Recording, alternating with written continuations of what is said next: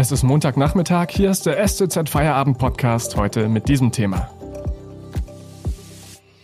Frankreich befürchtet den zweiten Lockdown. Unser Korrespondent schildert die Lage im Grenzgebiet zu Baden-Württemberg. Am Mikrofon Felix Ogresek. Hallo.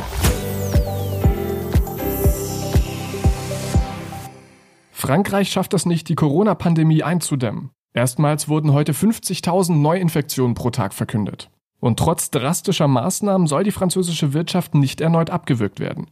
Diese Maßnahmen treffen natürlich auch baden-württembergische Pendler, die im deutsch-französischen Grenzgebiet wohnen. Am Telefon ist uns jetzt unser Frankreich-Korrespondent Knut Krohn zugeschaltet. Hallo, Herr Krohn. Hallo. Eigentlich beobachten Sie für uns ja vor Ort die Nachrichtenlage in Frankreich, aber zurzeit sind Sie im Homeoffice in Stuttgart. Exakt, eigentlich wollte ich jetzt äh, wieder in Paris sein seit heute, weil ich ein paar Tage frei hatte. Es war schon ziemlich schwierig, nach Deutschland reinzukommen. Also ich musste in Paris selber einen äh, Test machen, der dann auch positiv, also negativ ausgefallen ist und wollte eben jetzt wieder nach Paris fahren. Das Problem war, dass die Inzidenzrate, also diese Rate, wie viele Leute infiziert sind, in Paris enorm hoch ist. Also momentan um die 500. Das pendelt immer hoch und runter. Das wäre mir aber ehrlich gesagt ziemlich egal, weil man lernt auch mit der Zeit einfach in einer Stadt zu leben, wo, wo diese Rate extrem hoch ist, die seit, ja, in Paris seit mehreren Wochen wirklich extrem steigt. Aber mein Problem war, ich äh, habe dann von meiner Nachbarin erfahren, dass bei uns im Haus selber äh, sehr viele Corona-Fälle aufgetreten sind. Und da dachte ich mir, dass ich doch mal, doch noch mal eine, einige Tage abwarte, um wieder nach Paris zurückzufahren. Also ich hoffe, dass ich Ende der Woche wieder in den Zug sitzen kann und sich die Sache dann in Wohlgefallen auflöst. Mm, und dass die Lage in Frankreich ernst ist, das zeigen ja auch die Infektionszahlen. Ja, die Infektionszahlen sind wirklich äh, also besorgniserregend, also fast schon erschreckend. Das Problem ist wirklich, äh, dass die, dass man auch diese Zahlen kaum in den, in den Griff bekommt. Also heute kommt die Meldung, dass zum ersten Mal über 50.000 Menschen innerhalb von 24 Stunden infiziert worden sind. Also in Deutschland sind es, glaube ich, irgendwie knapp über 10.000.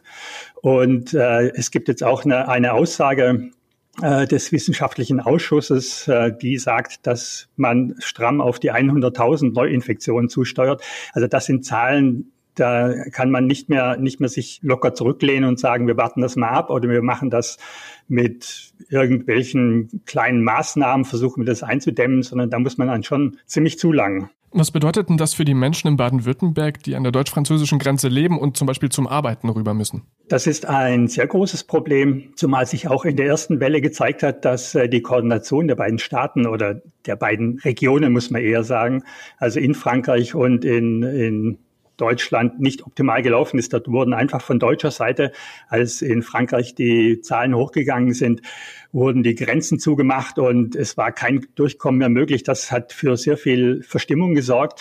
Und zum Beispiel war es nicht mehr möglich, äh, dass die Pendler einfach mal rüberfahren und ihrer Arbeit nachgehen. Was interessant war, dass auch die Pendler dann von, von Frankreich nicht mehr, nicht mehr nach Deutschland kommen, kommen konnten.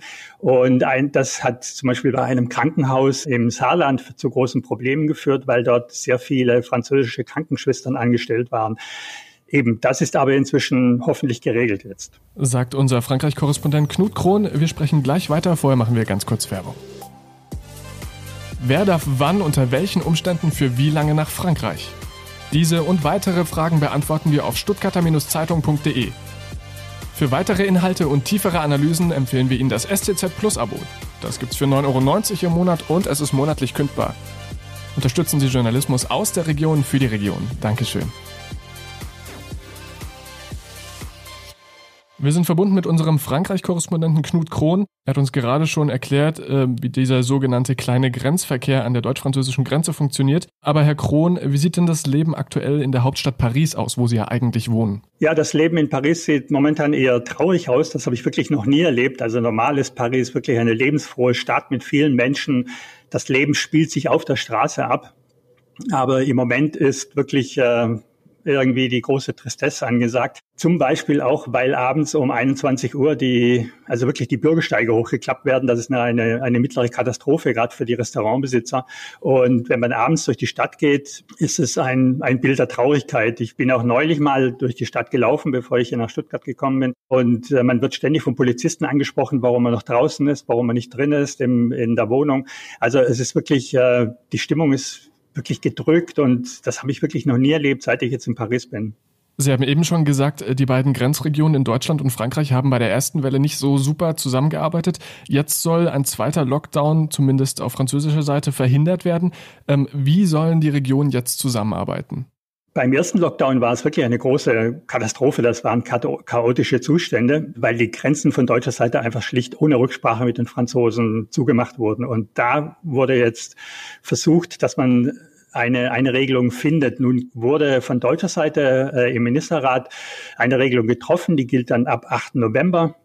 Und man versucht eben, dass man zum Beispiel die Quarantäne von 14 Tage auf 10 Tage verkürzt, wenn man aus einem ausländischen Risikogebiet kommt. Also das gilt nicht nur für Paris oder für Frankreich, sondern auch für die Schweiz zum Beispiel. Und man kann diese 10 Tage Quarantäne dann mit einem negativen Corona-Test abkürzen. Das ist auch eine Möglichkeit.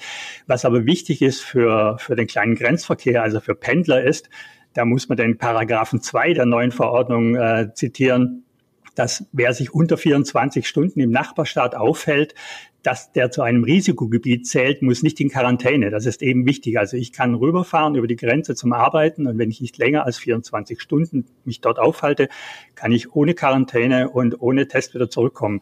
Wichtig auch ist für die Familien zum Beispiel, dass wenn Aufenthalte von weniger als 72 Stunden äh, vorliegen, dass man auch nicht in Quarantäne muss. Aber man kann nicht einfach dann ein Wochenende nach Straßburg zum Beispiel fahren, sondern man muss schon nachweisen, dass man Verwandte ersten Grades, den Ehepartner oder Lebensgefährte oder Elternteile besucht. Also man kann nicht einfach schnell ein Wochenende in im Elsass absolvieren. Man muss dann schon vorweisen, dass man eben nahe Verwandte besucht. Dann darf man nach 72 Stunden wieder zurück nach Deutschland einreisen, ohne dass man in Quarantäne gehen muss. Dankeschön für diese Einordnungen, Knut Krohn. Ich bedanke mich bei Ihnen. Und das war der STZ Feierabend am Montag. Ich wünsche Ihnen jetzt einen schönen Feierabend, bleiben Sie gesund und wir hören uns wieder morgen, wenn Sie mögen. Tschüss.